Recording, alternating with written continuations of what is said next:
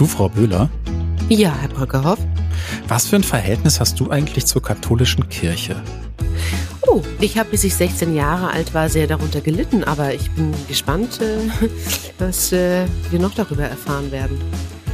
Würdest du dich mit der katholischen Kirche anlegen, wenn du sagst, du hast unter ihr gelitten?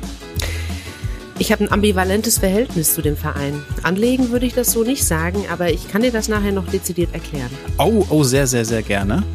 Weil ich habe zur katholischen Kirche und zu dem, was da so passiert, ist in den letzten Jahrzehnten auch ein bisschen was zu sagen. Wobei ich eigentlich überhaupt kein richtiges Verhältnis zu der katholischen Kirche habe, weil meine Familie hat das abgebrochen, bevor ich geboren wurde. Auch aus Gründen. Ich glaube, wir müssten mal drüber reden, oder? Das sollten wir machen. Böhler und Bröckerhoff, ein Podcast zur Diversifikation von Langeweile mit Franziska Böhler und Daniel Bröckerhoff. So, katholische Kirche, ein Verein mit einer sehr langen Tradition, die sich an ihrer Tradition sehr lange sehr festgehalten haben. Heute, bis es heute immer noch tun. Mit Zähnen und Klauen und mit großem Eifer wird da an Traditionen festgehalten, von denen ich heute denken würde, ey, das kann doch nicht wahr sein, dass es immer noch gibt. Aber über dieses ganze Thema wollten wir eigentlich sprechen, weil es da ja einen ziemlich großen Schandfleck in der Geschichte gibt. 114.000 Fälle von sexuellem Missbrauch in der katholischen Kirche in den letzten Jahrzehnten allein in Deutschland. Ich habe mir das mal versucht vorzustellen. Das ist eine mittelgroße, also mittelgroße Stadt in Deutschland so. Ne? Hm, hm, Muss du ja. dir vorstellen, 114.000 Menschen haben unter diesen Strukturen gelitten, die es da gab. Und das, das finde ich einfach unfassbar krass.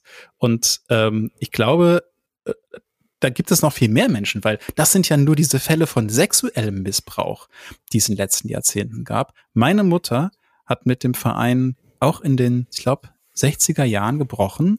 Ich habe bekommen aus vom Niederrhein. Das ist eine sehr katholische Gegend. Mein Großvater, den ich nie kennengelernt habe, der hat im Kirchenchor gesungen, ein völlig fanatischer Katholik. Mein Urgroßvater hat Klöster und Kirchen gebaut an Niederrhein meine Oma hatte bis zu ihrem Tod, hatte die überall Heiligenbildchen, Kruzifixe, ähm, Papst Johannes Paul II. rumstehen. Meine Tante war Küsterin und meine Mutter hat mit dem Verein gebrochen, weil sie unter dem so gelitten hat, unter unter diesem Patriarchat, unter dieser Unterdrückung der Frau. Und das war noch nicht mal was, wo man sagen würde, ey, das war Missbrauch. Das war mhm. einfach nur komplettes menschliches Scheiße benehmen, um das mal so ganz platt zu sagen. Wie war das bei dir? Meine Mutter hat bis zum heutigen Tag nicht gebrochen und sie wird es auch nie tun. Ich bin groß geworden in extrem strengen katholischen Strukturen und ich glaube, wenn ich das so sage, ist es untertrieben. Und ähm, Kannst du, kannst du mir das irgendwie kurz versuchen zu erklären? Wenn ich was höre, ich sag dir mal kurz, was da so vorkommt mhm. bei mir, ist so, du musst quasi dein Leben kniend verbringen, ja? So Für ähnlich, alles, ja. was du falsch machst, wirst du bestraft. Genau, ja. Äh, ja. Du musst also ich, irgendwie ähm, 500 Ave Marias beten, sobald du irgendwie dich nicht so benommen hast, wie das der liebe Herrgott von dir erwartet. Also unser Leben war ausgerichtet nach dem Glauben. Und ähm, da ging es jeden Sonntag auch in eine ganz spezielle Kirche. Also wir sind auch nicht in die normale Kirche gegangen, sondern in die spezielle Kirche. In die Spezialkirche, ui. Mhm, in die spezielle Kirche, wo der Pfarrer eben noch den Gottesdienst nicht so modern gestaltet hat, wie er, also du würdest lachen irgendwie, wenn ich jetzt äh, modern sage, aber das, was wir halt äh, damals mitgemacht haben, das war ähm, up to date. Und da sind wir jeden Sonntag hingefahren und mussten da echt früh aufstehen. Und das war auch über Jahre hinweg, also nicht wegzudenken. Und das war nicht nur der Sonntag, das waren auch andere Feiertage. Da gab es zum Beispiel auch den Freitag. Das waren Betstunden, hieß das. Und da musste ich, und da war ich, ich weiß gar nicht, neun oder so, zwei Stunden lang, also Gottesdienst. Und dann wurde da zwei Stunden lang gebetet. Und ähm, dann musste ich da still sitzen und zwei Stunden lang eben beten. So. Das war das, was man außer Haus getan hat und abgesehen davon natürlich auch zu Hause. Also vor jedem Essen beten. Zwischendrin beten. Viel, viel beten. Dann auch natürlich gucken, mit wem hat man Kontakt. Ne? es musst natürlich immer schauen, dass du auch mit anderen katholischen Menschen Kontakt hast und mit Menschen, die da zu deinem Glaubensbild passen. Uh, und ähm, wenn du dann. Das heißt, da, wenn du mit dem Evangelien abgehangen hast, das dann ging gar nicht. Gab's nee, mal. nee, das, war, das ging nicht. Das, du, das war verboten. Knie. Verboten, verboten. Das ging nicht. Das, das durfte man nicht. Und na, wenn du dich daneben benommen hast, aber auch während des Gottesdienstes, was halt vorkommt, wenn man sechs Jahre alt ist, dann ist es auch durchaus ähm, bestraft worden. Also das kenne ich so. Ja, und ähm, so bin ich, bis ich dann 17 Jahre alt war, ähm, groß geworden. Also auch mit, ähm, mit, mit, mit, mit allem für und wider. Also das Leben einfach ausgerichtet auf das Leben nach dem Tod, weil du musst ja dich auf Erden vorbereiten und ein guter Mensch sein, weil du strebst ja einfach, das, wonach du strebst, ist ja das, was kommt, wenn du stirbst. Mhm. Und das musst du so gut wie möglich hinkriegen. Ja, das äh, haben wir in vollen Zügen so gelebt. Würdest du sagen, dass das schon in Richtung Missbrauch geht? In irgendeiner Form? Ähm, wenn du mich als Neunjährige fragst, würde ich sagen, ja. Mhm. Ja. Definitiv. Also Pokémons hast du nicht gesammelt. Nein, ich habe äh, ich hab die Punkte am Kreuzweg gesammelt, ja. Auch schön. Hm? Ja, also da hat man, glaube ich, als Neunjährige sehr viel von. Und so diese, diese Priester und, und diese ganzen Menschen, die waren wahrscheinlich für dich auch so die absoluten Autoritätsfiguren. Ne? Also was die gesagt total. haben, das war ja. ist egal. Ja, so. ja, ja. Das war so eine kleine Gruppierung, das war so eine kleine Einheit irgendwie, die die spezielle Erleuchtung hatte. Und äh, ich war da ein Teil davon. Ich fand das nicht geil, aber ich wusste äh, einerseits nicht, muss ich dankbar sein oder ähm, äh, oder habe ich irgendwie irgendwie wirklich die, die, die, die Arschlochkarte gezogen, aber es, ich habe ja. das Gefühl, so als Katholik, als so richtig hardcore-gläubiger Katholik lebt man vor allem in ständiger Angst. Hm, das ist auch Oder? so. Hm, ja. Also du vor allem Angst vor Bestrafung, entweder hier auf Erden oder halt dann später, wenn der große Chef kommt und sagt, na, mal Abrechnung gucken. Hm, ah, ja. doch nicht so geil gewesen. Genau, genau, ja. genau so lief das. Ja. Ich habe das Gefühl, dass gerade dieses System Angst etwas ist, was in der katholischen Kirche seit Jahrhunderten kultiviert wird und in den letzten Jahrzehnten missbraucht wurde von sehr vielen Menschen. Und wir wollen heute mit jemandem darüber reden, der sich da leider, muss man sagen, auch ziemlich gut mit auskennt. Das ist Matthias Katsch. Matthias Katsch ist ein, in, in der Reihe unserer Gäste finde ich, ein bis jetzt sehr besonderer Mensch, den ich nämlich für das, was er getan hat, abgrundtief bewundere. Denn er ist derjenige mit gewesen, der quasi diesen ganzen Missbrauchsskandal in der katholischen Kirche aufgedeckt hat, mit ins Rollen gebracht hat, indem er mal den Mund aufgemacht hat. Herzlich willkommen, Matthias. Herzlich ja, schönen willkommen. guten Abend. Matthias, vielleicht ganz kurz für alle, die dich nicht kennen. Wir kennen alle mittlerweile diesen Missbrauchsskandal in der katholischen Kirche, auch in der evangelischen Kirche, jetzt auch im Sport ist es auch gerade bekannt geworden. Aber du bist für diesen Verein zuständig. 2010 ist das Ganze gestartet. Und welche Rolle hast du da gespielt? Ich war 2010 so Anfang 40. Ich hatte mm, viele Jahrzehnte seit meiner Jugend nicht mehr an die Erfahrungen zurückgedacht, die ich mit zwei Priestern des Jesuitenordens an meiner Schule in Berlin, dem Canisius-Kolleg, gemacht hatte. Dann war diese Erinnerung wieder da aus verschiedenen Gründen.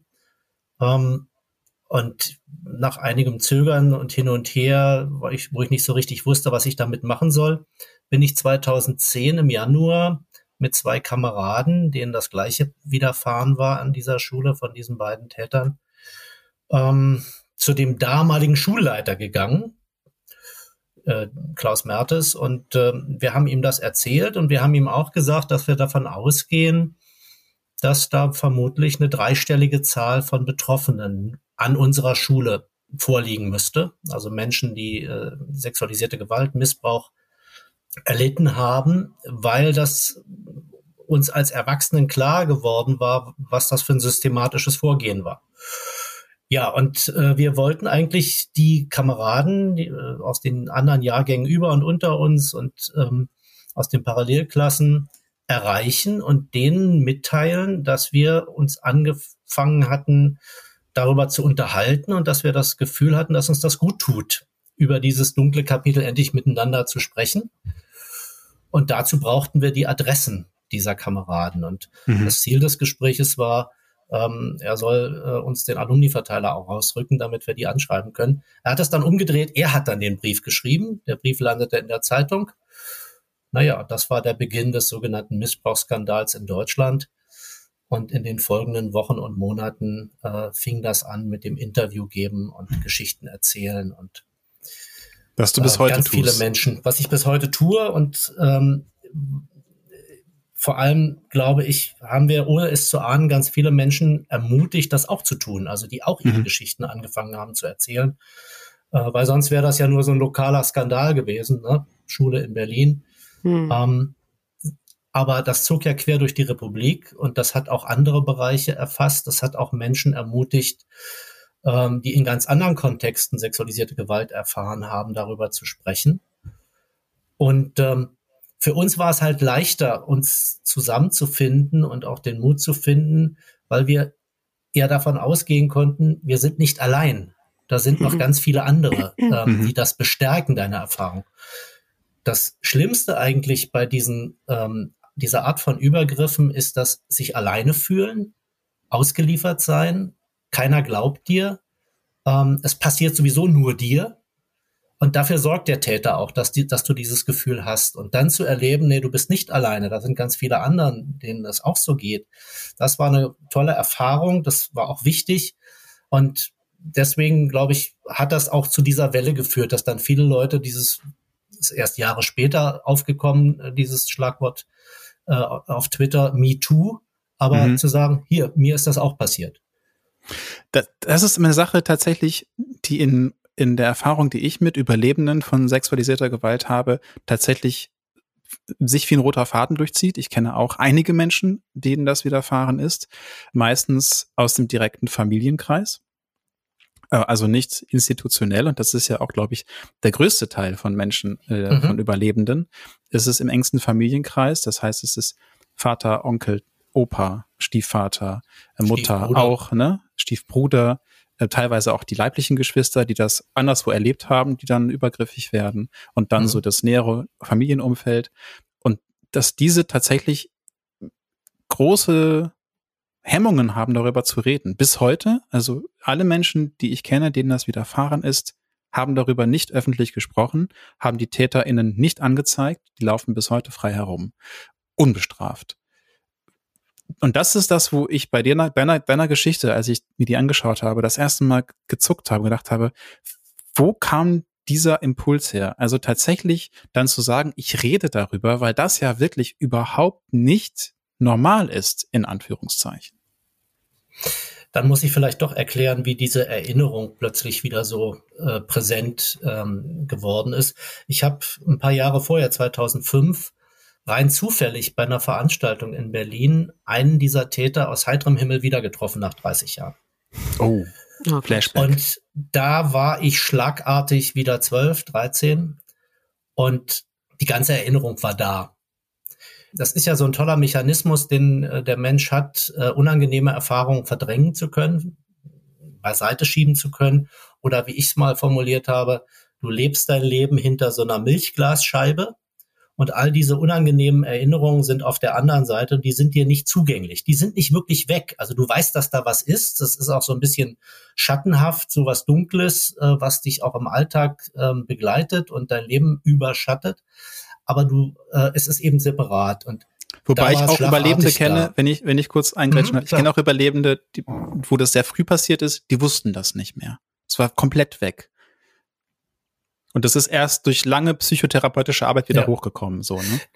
Ähm, das kenne ich auch. Ähm, das wird, ist mir auch berichtet worden von, äh, von Menschen, die das so erlebt haben. Ich kann es nur so schildern, wie meine Erfahrung mhm. war. Es war nicht wirklich, also wenn mich einer zwischendurch gefragt hätte, ist dir das und das passiert? Hätte ich sofort Ja gesagt, aus eigener Erinnerung. Ich hätte das nicht ähm, erst ähm, herausarbeiten müssen. Aber ich habe es vor mir selber quasi versteckt, weil ich keine Verbindung hergestellt hatte zwischen diesen Erfahrungen und all den Schwierigkeiten und äh, Dingen, die so in meiner Biografie, in meinem Leben eine Rolle gespielt haben. Da, dieses, dieses Match habe ich nicht hinbekommen. Und das war auf einmal da. Und der Grund, warum ich mich dann entschlossen habe zu sagen, okay, wenn das jetzt so ist, wenn ich jetzt endlich begreife, was mit mir los ist, ähm, wenn ich auch begreife, dass das nicht zufällig passiert ist, sondern Ihr habt darüber berichtet, ähm, dass ihr oder wie ihr äh, katholisch geprägt oder aufgewachsen seid oder welche Berührung ihr damit hattet. Ich sage mal, wir sind missbraucht worden. Ich bin missbraucht worden, weil ich katholisch war. Weil diese spezielle Form, diese speziellen Umstände äh, sind eben typisch katholisch. Und ähm, das, äh, als ich das begriffen hatte, habe ich gesagt, okay, äh, hier gibt's jetzt eigentlich nur die Möglichkeit, das anzugehen und äh, mhm. nicht wieder ins Schweigen zu verfallen, weil ansonsten hätte die andere Seite ja gewonnen. Denen ist das erfolgreich gelungen, diese Täter ähm, zu schützen, damals schon. Es gab durchaus Eltern oder ähm, die sich beschwert haben oder auch Hinweise, dass da was nicht stimmt. Das ist alles abgebügelt worden und verdrängt worden. Dann gab es mal irgendwie eine ähm, eine Initiative von äh, Schülern, die sich äh, die einen Brief geschrieben haben. Den konnte man dann nicht mehr ignorieren. Dann hat man sie halt versetzt. Mhm. Und dann sind die quer durch die Republik ähm, an andere Schulen, an andere Pfarreien, in andere Bistümer gegangen. Der eine ist bis nach Südamerika verschwunden. Und die konnten fröhlich weitermachen. Und da kannst du nicht einfach sagen, das lässt du jetzt auf sich beruhen. Ist lange her. Äh, gut, dass wir mal drüber geredet haben, sondern dann willst du wissen, wie kann man das verhindern? wer war da äh, dran beteiligt, wer ist da auch verantwortlich dafür und wer übernimmt jetzt auch die Verantwortung für das, was sie da angerichtet haben. Als ich über den Missbrauchsskandal in Münster gelesen hatte, das sind ja über 600 Fälle seit den 40er Jahren, und insgesamt auch jeder zwanzigste Kleriker, der daran beteiligt ist, und das ist ja eine Zahl, die bereitet, die bereitet mir Gänsehaut, habe ich versucht, auch damals das irgendwie ins Gespräch zu bringen in der Familie, aber er hatte keine Chance, keine Chance, weil dann äh, wirst du mit Totschlagargumenten konfrontiert mit wie, ja, das sind andere, ja, das passiert, aber das ist ja nicht unser Priester und dafür macht die Kirche ja auch so viel andere gute Sachen und ich würde quasi mit diesen ganzen Argumenten. Ist so dieses Whataboutism-Dings, also ist es so Ablenkung komplett, ne? Die eigentlich reichen, ja, damit man sofort sagt, alles klar, ich trete aus. Damit würde ich zu Hause niemals durchkommen. Ja. Und da suche ich irgendwie noch einen Weg, damit ich das irgendwie in Frieden äh, und, und Ruhe ähm, auf den Weg bringen kann. Aber das ist wirklich sehr, sehr schwierig bei Menschen, die einfach sehr gläubig sind und die natürlich auch solche Dinge nicht ich sage in Anführungszeichen, verstecken wollen, aber die einfach so in ihrer mhm. eigenen Welt leben, ja, und das einfach nicht wahrhaben möchten. Also mir hat mal ein älterer Herr, ich kann jetzt nicht sagen, ähm, ob das aus Münsterland äh, war, aber aus einer ländlichen norddeutschen Region berichtet äh, von seiner Kindheit in den 50er Jahren. Und er sagte, er war Ministrant und seine Eltern haben ihm aber eingeschärft, auf jeden Fall nach dem Gottesdienst direkt nach Hause zu kommen, nicht mehr mit dem Pfarrer alleine äh, zu bleiben da in der Sakristei. Oh. Ähm, warum? Weil natürlich das ganze Dorf wusste, was für Vorlieben der Herr Pfarrer hat. So wie die ähm, Gläubigen natürlich auch wissen, wenn der Pfarrer eine Affäre hat mit der Haushälterin oder mit dem Küster oder was weiß ich. Aber sie waren eben finster entschlossen, ihre eigenen Kinder zu schützen mit diesem Hinweis, ähm, aber nichts zu tun. Hm. Also ich und das geht weiterhin auch, nicht, auch, in die Kirche zu lassen, vor allem auch. Das genau, ist ja also auch ich glaube ne? nicht, dass, dass dieses Märchen, dass das keiner mitbekommen hat. Ne? Also dass ja. Tausende von Fällen geschehen können ähm, an so vielen Orten in so unterschiedlichen Settings, ohne dass die Leute das mitbekommen. Aber sie waren eben nicht gewillt, es zur Kenntnis zu nehmen. Sie wollten es nicht sehen, sie wollten es nicht hören. Sie wollten auch das nicht zu Ende denken, was denn das jetzt bedeutet.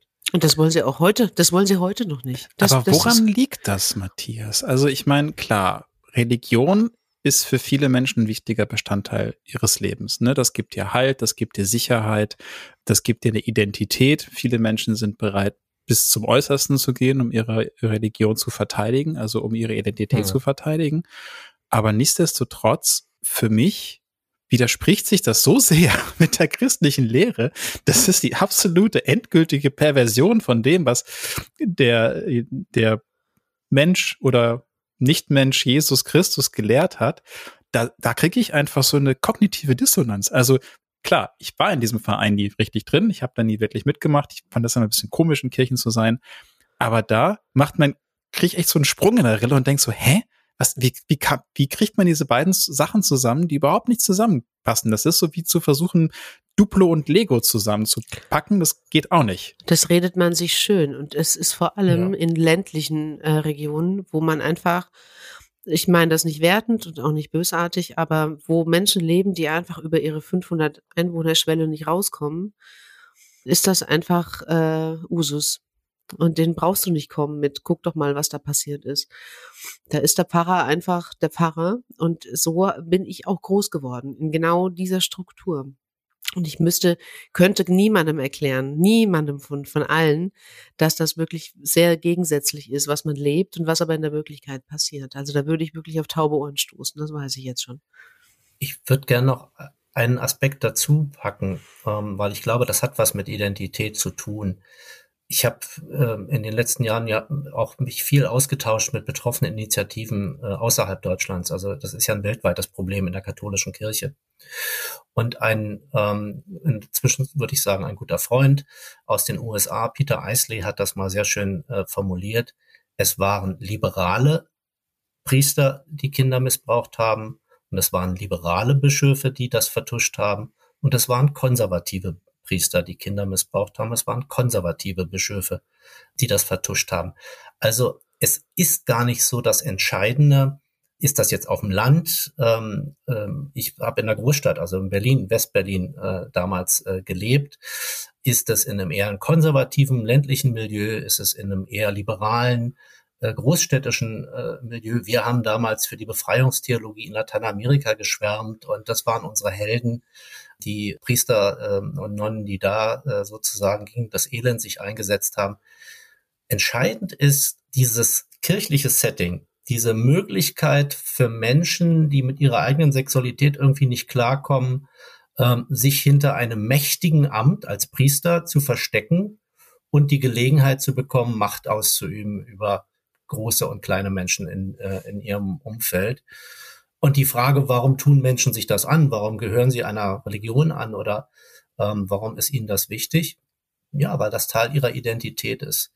Deswegen ähm, macht Kirche ja so viel Jugend- und Kinderarbeit, deswegen sind sie ja in den Schulen drin, deswegen ist ihnen der Religionsunterricht äh, so wichtig, der ja grundgesetzlich abgesichert ist, weil sie so früh wie möglich an die Kinder ran müssen, weil sie den kleinen Katholiken dir sozusagen zwischen die Ohren setzen müssen, ähm, solange du noch klein und formbar bist. Wenn du dann als Erwachsener dich distanzieren kannst, rationalisieren kannst, dann ist das viel schwieriger, da ein Verhältnis aufzubauen. Und ähm, also ich glaube nicht, dass das ähm, mit den Milieus zu tun hat, äh, sondern tatsächlich mit der Struktur der katholischen Kirche und mit ihrer Lehre in Bezug auf den Menschen und in Bezug auf die Sexualität, die man, naja, vorsinnflutlich oder äh, vormodern jedenfalls äh, nennen muss das Sündenverständnis, die Angstkultur, ähm, die ja, die Vorstellung, dass das irgendwie äh, ein Problem für Gott ist, wenn Menschen Sex haben ähm, und ähm, sich nicht ähm, an ja, also äh, auch das. Entschuldigung, dass ich, ich, ich muss, also das ist das Interessante ist, ich, ich muss immer manchmal fast darüber lachen und das ist jetzt gar nicht abwertend gemeint, mhm. sondern einfach äh, lachen vor Unverständnis, so, ne, weil ich stehe davor und denk so, hä? Also allein dieser Gedanke, Gott hat was dagegen, wenn du Sex hast, ist ja so absurd in sich, weil wenn wir annehmen, dass es Gott gibt, dann hat der oder sie auch Sex erfunden oder es. So, ne? Ja, also aber in einem, ja, aber in einem bestimmten Rahmen, Daniel. Und zwar, wenn du verheiratet bist und dann auch nur zur Fortpflanzung. So ja, aber woher wissen, also, ne, das, das ist so, sagt das eben die Kirche, so. Ja, woher, woher und, wissen die das? Ja, ne? mein, aber so bin ich auch groß geworden. Kein Sex vor der Ehe. Meine Mutter hat das todernst gemeint. Ich durfte keine Bravo lesen. Da sind mir die amorösen Teile rausgerissen worden. Es gab auch Riesenärger. Habe ich mir mal so ein blödes Heft gekauft. Und ähm, das, das ist noch so ein Ding, das fährt die heute noch. Also wirklich. Also, wir dürfen auch nicht vergessen, dass es gerade erst eine Generation her ist, dass das Strafgesetzbuch in Deutschland äh, Homosexualität zwischen erwachsenen Männern unter Strafe gestellt hat. Mhm. Es den Kuppeleipragrafen gab. Das heißt, du konntest, wenn du mit deiner Freundin im Urlaub ins Hotel äh, wolltest, ging das nicht. Das Hotel hätte sich strafbar gemacht, äh, wenn sie euch erlaubt, ein Zimmer zu beziehen und ihr seid nicht verheiratet. Das stand im Strafgesetzbuch. Das war nicht die Kirche alleine, sondern die Gesellschaft äh, insgesamt hatte diese Vorstellungen, die wir jetzt Gott sei Dank in den letzten 40, 50 Jahren überwunden haben. Aber so lange ist das alles noch gar nicht her, als die Kirche auch das Gefühl haben konnte, dass sie und die Gesellschaft mehr oder weniger ja konform schwingen, äh, mhm. äh, weil man eben ähnliche Vorstellungen von äh, Beziehungen und von Sexualität und vom Zusammenleben von Menschen hatte. Aber ist das, ist das auferlegte Zölibat, das katholische Priester haben? Und bei, bei Gott, das soll keine Entschuldigung sein, aber ist das nicht irgendwie auch ein Problem, dass man quasi wieder die Natur handelt? Dass eben diese Männer übergriffig werden in der großen Zahl? Also ich äh, habe mich ja äh, viel jetzt damit beschäftigt. Es gab äh, 2018 eine Studie, an der ich in einem Beirat mitwirken durfte, die sogenannte MHG-Studie steht für Mannheim, Gießen und Heidelberg, glaube ich. Die drei Universitäten haben sich da zusammengetan und haben mal Personalakten der katholischen Kirche ausgewertet. Anonymisiert natürlich, leider durften sie die Akten nicht selber in die Hand nehmen, aber immerhin. Und die haben gesagt, ähm, ja, es ist so, dass der Zölibat eine Rolle spielt, aber jetzt nicht im Sinne so eines Automatismus, ne, dass man sagt, weil du zölibatär lebst, missbrauchst du jetzt Kinder. Ich meine, du hm. könntest ja auch eine Affäre haben oder hm. was weiß ich, irgendeine, auf irgendeine andere Art und Weise ähm, äh, deine Bedürfnisse befriedigen. Warum, warum ausgerechnet auf Kinder? Und das hat tatsächlich etwas zu tun, einmal mit, äh, mit Gelegenheitsstruktur. Es ist viel einfacher, ein Kind zu missbrauchen, als ja. ähm, eine Beziehung mit einem Erwachsenen äh, verbotenerweise einzugehen ähm, weil das ja allerlei Komplikationen hat. Ne? Also der Erwachsene will dann vielleicht irgendwas von mir, der möchte dann vielleicht eine Beziehung oder ähm, das ist auch viel verbotener äh, für einen Priester äh, zu heiraten, als ein Kind zu missbrauchen. Wenn er nämlich heiratet, er automatisch, das ist nicht wahr, dann verliert er automatisch seinen Status, seinen Job. Er ist sofort äh, exkommuniziert wenn er ein Kind missbraucht, kann er halt, ähm, das wissen wir ja nur zur Genüge, ähm, beichten und ähm, nach einer gewissen Zeit im Abklingenbecken kann er darauf hoffen, wieder woanders eingesetzt Ach, zu werden und weitermachen zu können. Also das ist ähm, echt ein krasser Satz, ist Matthias. Nur indirekt das Problem. Das ist echt ein krasser Satz. Es ist einfacher, ein Kind zu missbrauchen für einen katholischen Priester, als zu heiraten.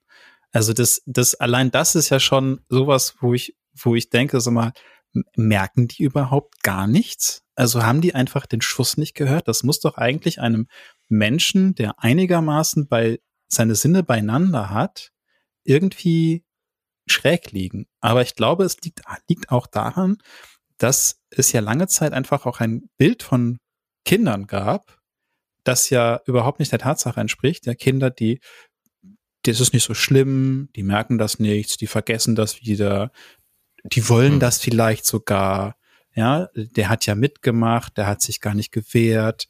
Das sind ja alles auch so, glaube ich, Rechtfertigungsstrategien, die da immer wieder kommen, oder? Auf jeden Fall. Oh Gott. Die Vorstellung, oh. ähm, dass Kinder das vergessen, das stimmt ja auch bis zum äh, gewissen Punkt. Ähm, Gott sei Dank haben Kinder die Fähigkeit, selbst die schlimmsten ähm, äh, Situationen von Gewalt und Missbrauch äh, insoweit äh, zu verdrängen, dass sie weiterleben können, dass sie in den Überlebensmodus äh, schalten. Also vieles, was man so als Störungen, dissoziative Störungen, Abspaltungen kennt, ähm, auch schwere ähm, Depressionen, Erkrankungen, ähm, Suchtmittel, äh, äh Substanzmittelmissbrauch. Ähm, das sind alles Spätfolgen von diesen Verletzungen, die die Kinder aber irgendwie überlebt haben.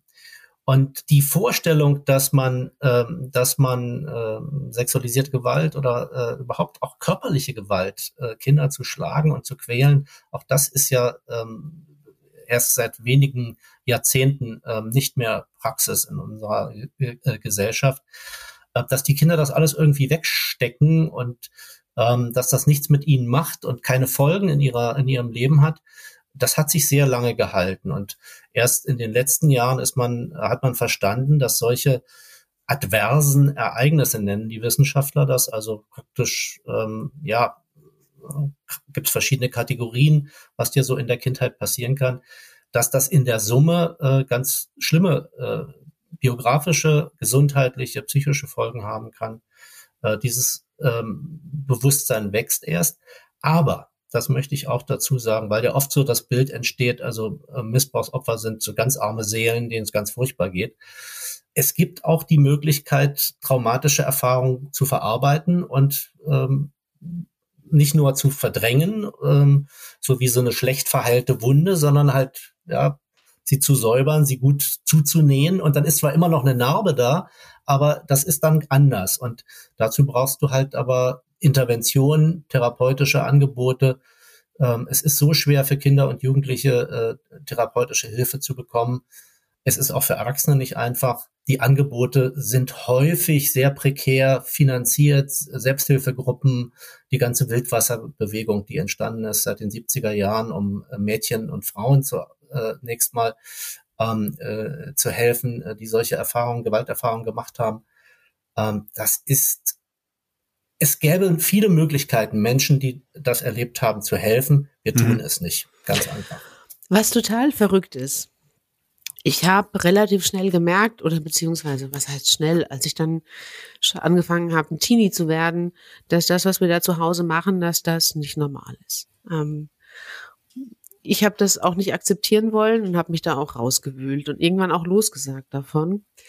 Aber, und das ist das total Verrückte, mein Mann äh, fragt mich die ganze Zeit schon so, wann treten wir denn endlich aus? Ja, so, wann treten wir denn endlich aus? Und ich würde gerne sagen, es so schnell wie möglich, aber, und das ist total crazy, ich habe das ja alles mit der Muttermilch auch aufgesogen sozusagen. Und ich habe das Gefühl, das hört sich total verrückt an, wahrscheinlich für Menschen, die damit jetzt nicht diese Berührungspunkte hatten, die ich habe. Aber ich habe das Gefühl, wenn ich austrete und ich sterbe und ich werde nicht in geweihter Erde beerdigt und da ist kein Pfarrer, da komme ich nicht in den Himmel. Hm. Aber was willst du denn da? Ja, Brücke auf. Du sagst es schon wieder so. Aber das ist echt so, wirklich. Ich habe Bedenken. Also das steckt mir so wirklich echt noch in der Birne nach 35 Jahren. Und ich bin wirklich jetzt nicht doof und ich bin wirklich rational und kognitiv auf der Höhe. Aber das steckt mir im Kopf, dass wenn ich austrete und mich äh, erwischt der Bus morgen und ich werde in irgendeinem Friedwald verscharrt, ohne Pfarrer und ohne geweihte Erde, komme ich nicht in den Himmel. Darf ich dazu was sagen? Unbedingt. Aber bitte. Franziska, also äh, ich glaube, ähm, weil die Frage vorhin so im Raum stand, ich halte diese ähm, Art von Erziehung, wie du sie beschrieben hast, durchaus für eine Missbrauchserfahrung. Ähm, es gibt sowas wie spirituelle Gewalt.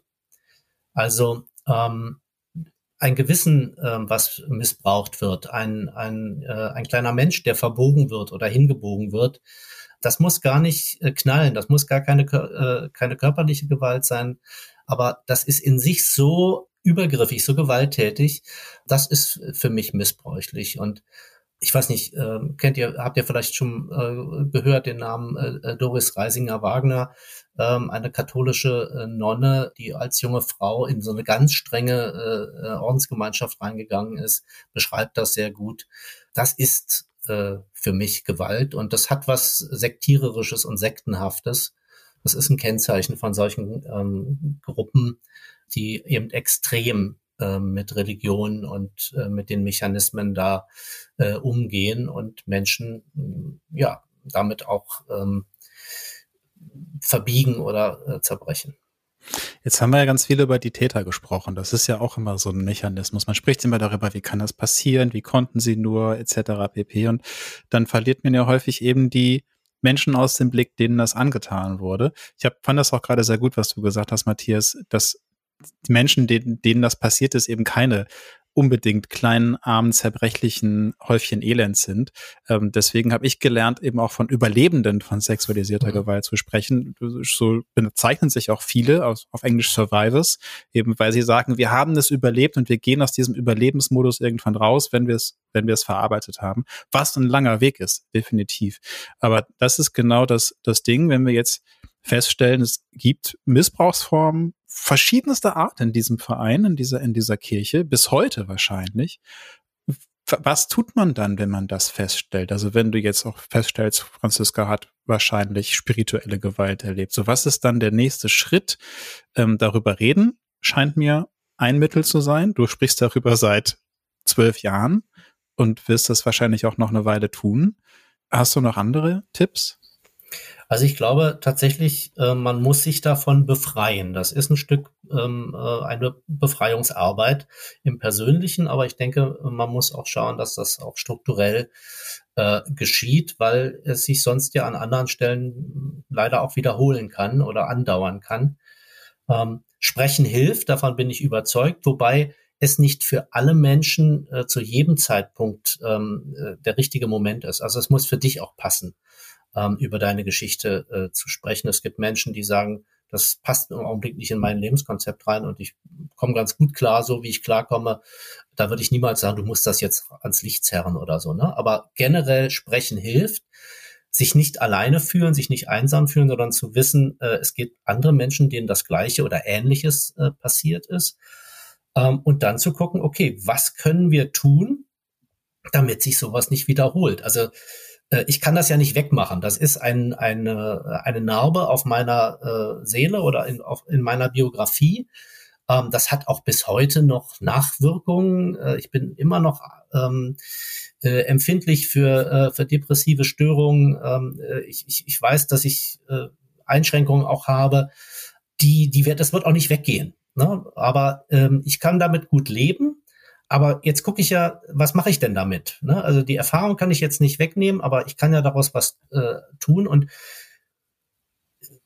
was können wir tun? Wir können uns dafür einsetzen, dass Kinder und Jugendliche heute besser aufwachsen, anders aufwachsen, dass denen diese Gewalterfahrungen möglichst erspart bleiben, dass wir das aus unserer Kultur, aus unserer Gesellschaft auch rauskriegen. Weil wenn man den Blick ein bisschen weitet, äh, so wichtig mir Kirche natürlich ist, weil das ist quasi mein Gegenüber, da deswegen heißen wir eckig, eckiger Tisch, weil wir ähm, auch die konfrontieren wollen.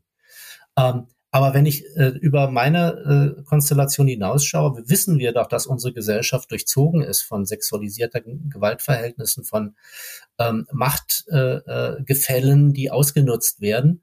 Und da einen Beitrag zu leisten, das fängt eben bei den Kindern und den Jugendlichen an, ähm, dass das nicht ewig so weitergeht, dass wir das durchbrechen können, so wie wir ja andere Sachen auch durchbrochen haben. Wir schlagen unsere Kinder heute nicht mehr so, wie das noch vor äh, ja, also ich, ich weiß das noch, äh, dass du dir in der U-Bahn äh, eine fangen konntest von einem wildfremden Menschen, äh, wenn du dich da irgendwie daneben benommen hast, weil die alle Erwachsenen das Gefühl hatten, sie hätten das Recht, Kinder mhm. zu erziehen und dann auch gewalttätig zu sein. Das, das ist heute nicht mehr so. Ja. Also es ist möglich, auch gesellschaftlich Dinge zu verändern und auch Institutionen zu verändern vielleicht auch die katholische Kirche zu verändern. Aber wie begegnet man denn jemandem, also ich nehme jetzt mal, weiß ich nicht, jemand Mitte 60, der sein ganzes Leben lang streng katholisch gelebt hat und vielleicht auf dem Land nie schlechte Erfahrungen gemacht hat.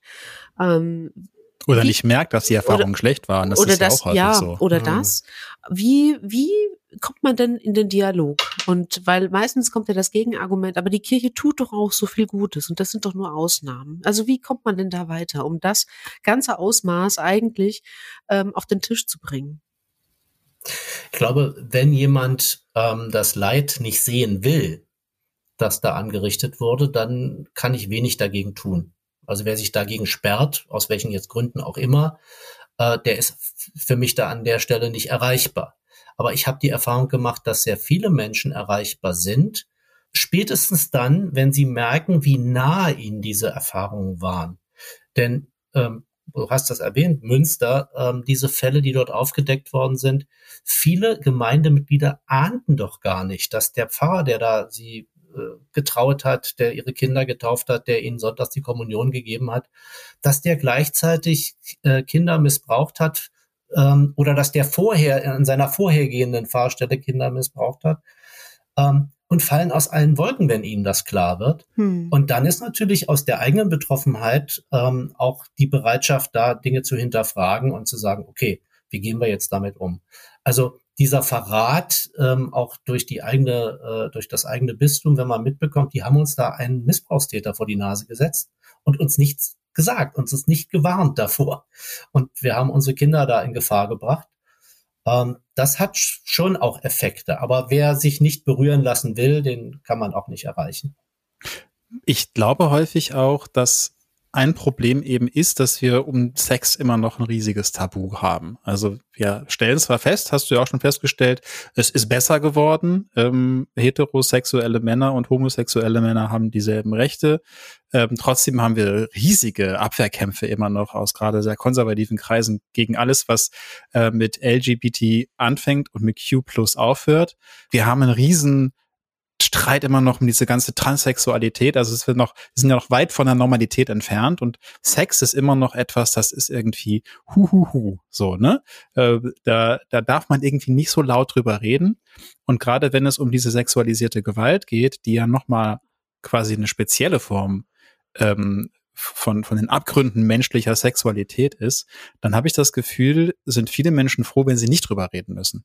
Weil dann müssten sie sich ja mit ihrer eigenen Sexualität beschäftigen und müssten sich damit beschäftigen, was mögen sie denn eigentlich so und, und was machen sie denn so ähm, oder was macht sie vielleicht auch heimlich an. So, ne, es ähm, ist ja auch, glaube ich, für viele Menschen mit, mit pädosexuellen Fantasien oder Neigungen teilweise auch so, die leben das gar nicht aus, wie leiden total darunter, dass sie diese Neigungen haben. Ich glaube, dieses Tabu, was wir um Sex machen und dieses Riesenbohai, das steht ja auch an der Aufklärung noch weiterhin im Weg, oder? Dass man so denkt, so ja, aber das ist ja passiert und dann lass man lieber nicht drüber reden, weil das unangenehm. Das ist, das ist ein guter Punkt, ja. Das ist auch das größte Problem, was die Prävention angeht. Weil ähm, Kinder können sich nicht selber schützen. Das muss, müssen schon die Erwachsenen machen. Und wenn die Erwachsenen aber nicht in der Lage sind, vernünftig und ruhig und ähm, äh, souverän über Sexualität und auch über äh, schwierige Aspekte ähm, von Sexualität zu sprechen, ähm, dann verhindern sie, dass die Kinder, äh, wenn ihnen irgendetwas widerfährt, äh, sich Hilfe holen können, weil die genau wissen, ähm, dass sie mit den Erwachsenen darüber nicht sprechen können. Deswegen die Gesellschaft insgesamt sprachfähiger zu machen äh, beim Thema Sex ist ein wichtiger Beitrag zur Prävention, zum Schutz von, von Kindern und Jugendlichen, weil es ihnen signalisiert, es ist okay, Dinge anzusprechen, wenn etwas unangenehm ist, wenn etwas schwierig ist. Das Gefühl haben sie nämlich nicht, wenn sie merken, äh, dass die Erwachsenen da dicht machen und dann nicht mit belästigt werden wollen. Die Abgründe der Sexualität, ja, wir sprechen zum Beispiel nicht ähm, über, äh, über Prostitution in dem Sinne, dass wir sagen, okay, es gibt äh, Frauen und Männer, die sich ähm, äh, die diese Dienstleistung anbieten. Aber vor allem muss es ja eine enorme Nachfrage danach geben. Wo kommt mhm. das eigentlich her? Das wird immer ausgeblendet. Mhm. Und die pädosexuellen ähm, äh, Fantasien, ähm, die allgemeine, ähm, der allgemeine Trend, äh, Jugendlichkeit so auf so ein Podest zu stellen und ähm, auch äh, Fantasien in, in, in diese Richtung zu entwickeln. Auch das ist in der Gesellschaft äh, ganz tief verankert. Ich meine, Sex sells nach wie vor. Mhm. Äh, ne? Also jeder Werbemensch ähm, wird einem das bestätigen können, dass man über schöne junge Menschen ähm, Produkte an den Mann und an die Frau bringt. Ähm, deswegen sage ich ja, sexualisierte Gewalt ist nicht nur etwas, was ähm, äußerlich geschieht, sondern das ist ganz tief eingegraben in unserer Kultur. Es ist auch in der katholischen Kirche ganz tief eingegraben. Das ist nichts, was vor 30 Jahren angefangen hätte, sondern ähm, das geht äh, vermutlich bis an die Anfänge des Christentums zurück. Jedenfalls gibt es da schon aus dem vierten Jahrhundert äh, Texte, äh, die sich genau mit dieser Art von Übergriffen beschäftigen. Also muss es ja ein Problem gewesen sein. Ähm, es ist eine große Aufgabe, aber der Anfang ist darüber zu sprechen. Und ist Prävention nicht das einzige Mittel, das eigentlich ähm, hilft? Denn ich stelle mir vor, dass jemand, der sein ganzes Leben lang diesem Glauben und dieser Institution gewidmet hat, dass der sich im letzten Drittel seines Lebens doch niemals eingestehen kann, dass das falsch war. Weil dann würde aber ja das, das würde ja alles einkrachen und einbrechen, oder? Aber gerade dieser präventive Aspekt, der ist, finde ich, immer so ein, ich finde es fast so ein bisschen so, so, so ein, so ein Buzzword, wie man auf Deutsch sagt. Ne? So, ja, müssen Präsen Prävention machen, ja, müssen Aufklärung machen. Ja, aber Äh, stell, dir- ich- stell, stell dir das mal vor, irgendwie so. Wie, wie bekehrst du jemanden, der 60 Jahre lang irgendwie genau in diesen wie gesagt, ich Strukturen glaube, die will hat? ich überhaupt gar nicht bekehren. Es geht ja darum, dass es heute zu vermeiden ist. Aber ich frage mich halt tatsächlich immer, also ich habe ähm, drei Mädchen, äh, du hast ein Mädchen. Ähm, meine Tochter ist auch noch, äh, meine mittlere ist ja behindert. Das heißt, da weiß man auch, auch behinderte Mädchen ähm, sind sehr schnell Opfer von sexualisierter Gewalt. Eben meine Tochter ist auch noch relativ äh, sprachlich verzögert, also es gilt als präverbal, kann sich ein bisschen ausdrücken. Meine Tochter könnte im Leben nicht sagen, wenn ihr sexualisierte Gewalt angetan wurde. Das könnte die nicht ausdrücken, das wird nicht gehen. Das heißt, die ist jetzt einfach mal per se ein super Opfer, so, ne? Ähm, weswegen wir extrem darauf achten, wer mit ihr um, Umgang hat und, und wer sie versorgen darf. Es ist ja auch noch inkontinent, das heißt, die wird auch noch gewindelt, obwohl sie bald sieben wird. Das heißt, da gibt's auch immer noch einen gleichen Bereich in ihrem Intimen, wo immer wieder eingegriffen wird, auch von Fremden. Ganz schwierig, ne? Aber ich frage mich halt, was heißt denn dann Prävention überhaupt? Also würdest du das merken, Franzi, wenn deiner Tochter was passiert? Glaubst du das? Also meine Tochter ist Gott sei Dank äh, so wie ich. Die platzt also raus mit ihrer Emotion. Das ist so der gleiche Emotionskessel wie ich. So, die kann dann nichts für sich behalten und schreit alles raus und kann nichts für sich behalten. Das geht nicht. Das konnte sie noch nie. Ich weiß nicht, wie es wäre, wenn sie eine für sie traumatische Erfahrung hätte. Das, das kann ich dir nicht sagen. Aber so, wie ich mein Mädchen kenne, irgendwie plappert sie schon alles raus und haut auch alles raus, weil sie der Mutter ähnelt. Aber der erste äh, Schritt sozusagen, ähm, den du machst, um ähm, dein Kind zu schützen, ist dir vorzustellen, dass es möglich ist. Und das Mhm. ist ein Fortschritt äh, gegenüber früher. Früher war das unvorstellbar und auch unaussprechlich, aber auch unvorstellbar. Die Leute konnten und wollten sich das nicht vorstellen.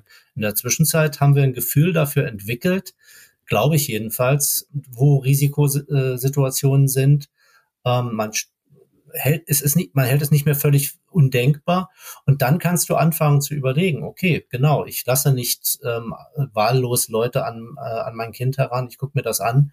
Was ist das für eine Einrichtung? Äh, Wie sind da diese Gegebenheiten? Das ist Prävention, das ist es für möglich halten und dann zu überlegen, ähm, wie kann man das Minimum, äh, das Risiko minimieren, wie kann man damit umgehen. Ich glaube, ein ganz großes Problem ist ja auch gewesen, lange Zeit und teilweise in vielen Gesellschaften und vielen Köpfen bis heute, dass man immer gedacht hat, dass das Kind ist schuld. Also respektive vor allem auch das Mädchen oder die Frau ist Mhm. schuld. Das war es, ne, dieses, das, das Victim Blaming, wie es jetzt ähm, neudeutsch heißt, also die Täter-Opfer-Umkehr. Das heißt, der Mann konnte gar nichts dafür. Ne, das ist das junge Mädchen gewesen, das ihn quasi verführt hat. Das ist ja auch, glaube ich, ganz tief in der DNA der katholischen Kirche verwurzelt. Die Frau ist die Wurzel des Übels. Ja. Ne, sie ist, sie ist, ihr seid, ihr seid der Sündenfall. Ihr habt uns alle aus dem Paradies vertrieben. Das heißt, ihr seid per se schon mal schlecht. Und Wir haben man, Adam ne? den Apfel gegeben. Ja, genau. So, Ja. damit fing das an. Und, Und wenn Adam euch was passiert, dann seid ihr schuld. eh schuld. Adam ist auch schuld. Aber nicht so sehr, Ähm, oder? Naja, doch, weil er auch äh, diese verbotene Lust äh, genießt. Ich habe das als sehr perfide immer erlebt. Ähm, äh, mir ist das begrenzt auch so gegangen. Ähm, also der Missbrauch äh, fand zum Teil in der Beichte statt. Ähm, viele Kameraden berichten, dass der Priester, nachdem er sie missbraucht hat, sie noch dazu genötigt hat, das zu beichten, weil den Jungen ähm, einfach durch ihre durch ihre Körperlichkeit, also wenn du sozusagen sexuell erregt bist als als als Jugendlicher, das geht ja relativ leicht in der in der Pubertät, Mhm. ähm, dann ist das quasi das Zeichen, ähm, dass du äh, ja sozusagen mitgesündigt hast. Äh, und das äh, verursacht bei den Jungen eine enorme Scham, darüber zu sprechen. Alter, das nimmt echt, sorry, das nimmt echt perverse, das nimmt perverse Züge an. Das war mir gar nicht so bewusst. Also wie, wie verstörend gestört das abgelaufen ist Grässlich. teilweise. Furchtbar. Ja, ich will da jetzt niemanden triggern mit, aber äh, ich wollte nur sagen, ähm, also es gibt solche Mechanismen ähm, auch, äh, was männliche Opfer angeht. Übrigens, es gibt ja auch zwar wesentlich weniger, aber es gibt auch Täterinnen. Es Mhm. gibt auch Berichte über Nonnen, äh, die in Kinderheimen und in Jugendheimen ähm, äh, übergriffig gewesen sind. Das gibt es leider auch im familiären Bereich. Das will sich auch keiner vorstellen, dass Frauen auch äh, sexuelle, äh, sexualisierte Gewalt ausüben können.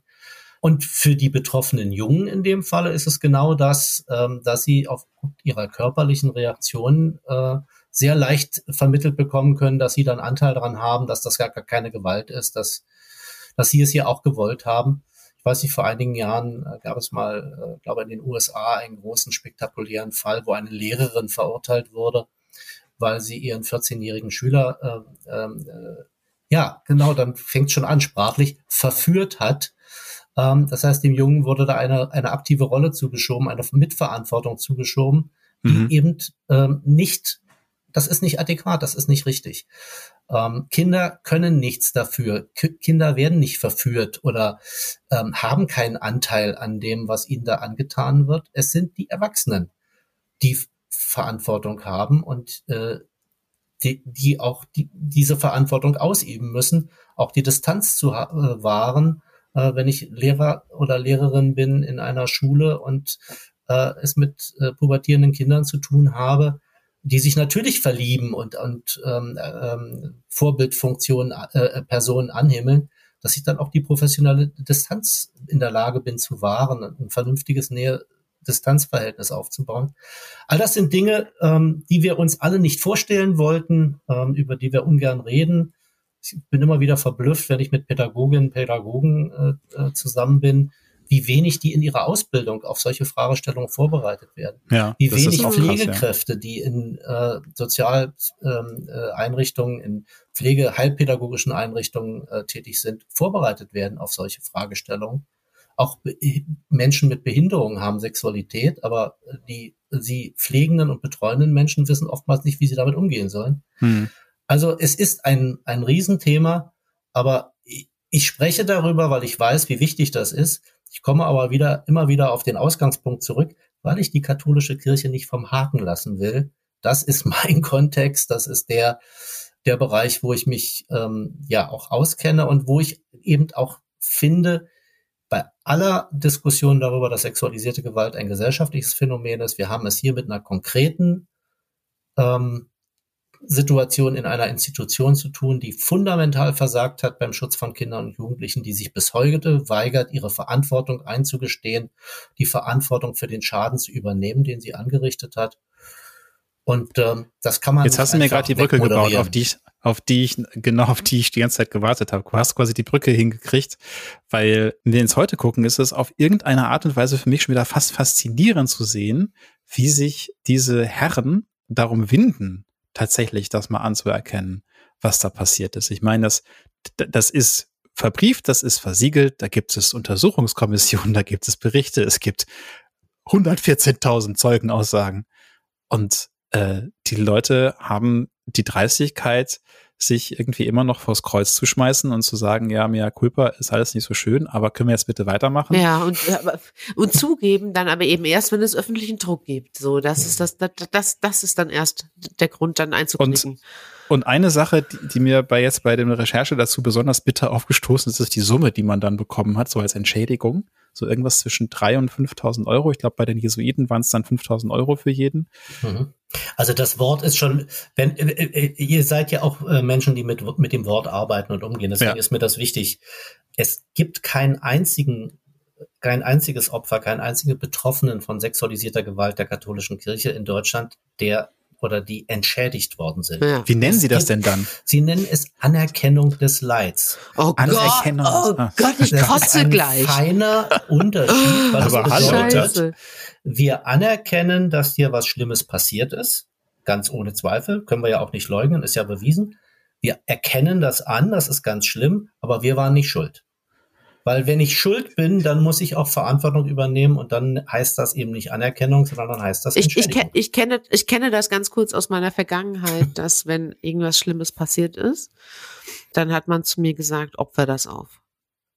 Das opfer du, das auf? Ja, opfer Was? das auf. Das musst du auf. Was heißt das denn? Das musst du Was? einfach so hinnehmen.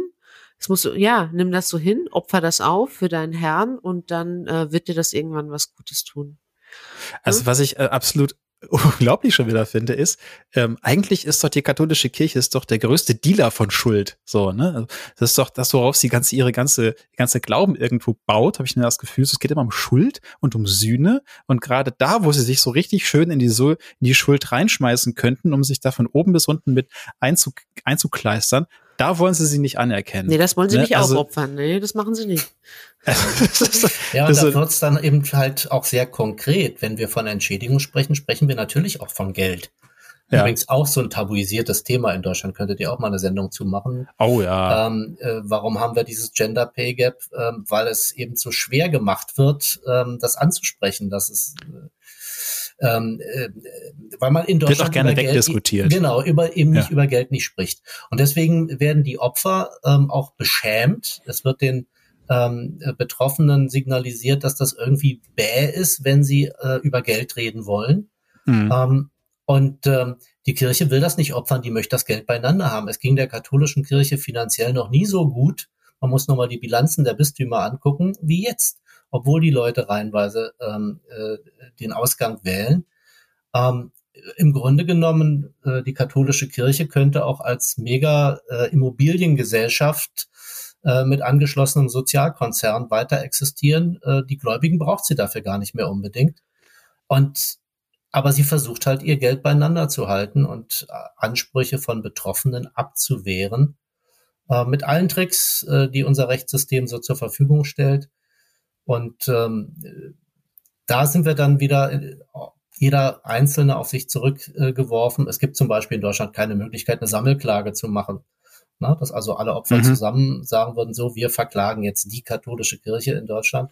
Gibt's nicht, sondern jeder muss quasi zu seinem Bistum, zu seinem Orden, zu seinem Tatort gehen und individuell müsste, das macht natürlich kein Mensch, Hm. ähm, äh, da Klage erheben, wissend, dass du dann das Risiko trägst, die Anwalt auf den Anwaltskosten sitzen zu bleiben, ähm, dass die Kirche ähm, äh, sich die teuersten Anwälte der Republik leisten kann und, und, und. Also da haben wir ein strukturelles Problem auch in unserem Rechtssystem, was Opfer ähm, nicht gleich, gleiches Recht äh, zu erkennt, insbesondere dann, wenn sie finanziell äh, nicht so gut gestellt sind.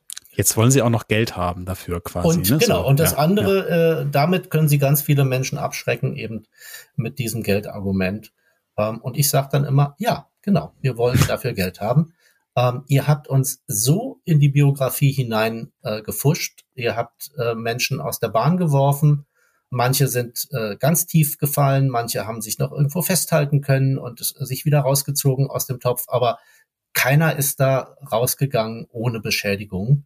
Und das verdient verdammt nochmal einen Ausgleich. Es, also eine Wiedergutmachung gibt es per se nicht. Ähm, ein gelebtes Leben kann man nicht wiederleben, aber man kann einen Ausgleich machen. Und das braucht in dieser Gesellschaft Geld. Das ist, glaube ich, für jeden einleuchtend. Ähm, Was glaubst du, Matthias würde Jesus sagen? Naja, der Jesus, der die ähm, äh, Wechsler aus dem Tempel vertrieben hat mit Gewalt, ähm, weil ihm das so auf den Geist gegangen ist, äh, dass im, äh, im Hause Gottes mit Geld gehandelt wird. Dieser Jesus, also äh, sorry, natürlich hätte der schon längst eine großzügige, aber auch angemessene Entschädigungsregel für alle diese Opfer gefunden. Und zwar, also ja, also ohne äh, da zwölf Jahre lang Abwehrkampf ähm, äh, gegen finanzielle Forderungen. Aber das ist ja eben immer das Gap zwischen Anspruch und Wirklichkeit und das ist im Falle der katholischen Kirche nur ganz besonders groß. So, Franzi, jetzt haben wir eine Stunde darüber geredet, was dieser Verein alles verkackt hat, um es mal auf gut Deutsch zu sagen. Ja, Tritt sie jetzt morgen aus? ich kann nicht. Ich kann nicht. Und Oder es, es, es gibt ja auch diese andere Bewegung, mit der ich auch schon mal gesprochen, äh, zum Beispiel im Caroline Caroline Kebekus, ne? Mhm. die sagen, nee, wir treten eben nicht aus, weil ihr kriegt uns nicht heraus, sondern wir versuchen, den Laden von innen nach vorne zu schieben.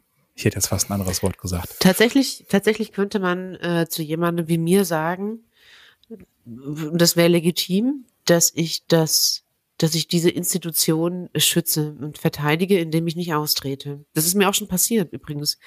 Und das ist richtig. Aber ich habe das einfach in der Birne, weil ich das von klein auf so gelernt habe und es ist mir ein indoktriniert worden. ich habe das Gefühl, ich komme in die Hölle. Ich weiß, dass es keine Hölle gibt, Freunde. Ne? Das ist so crazy.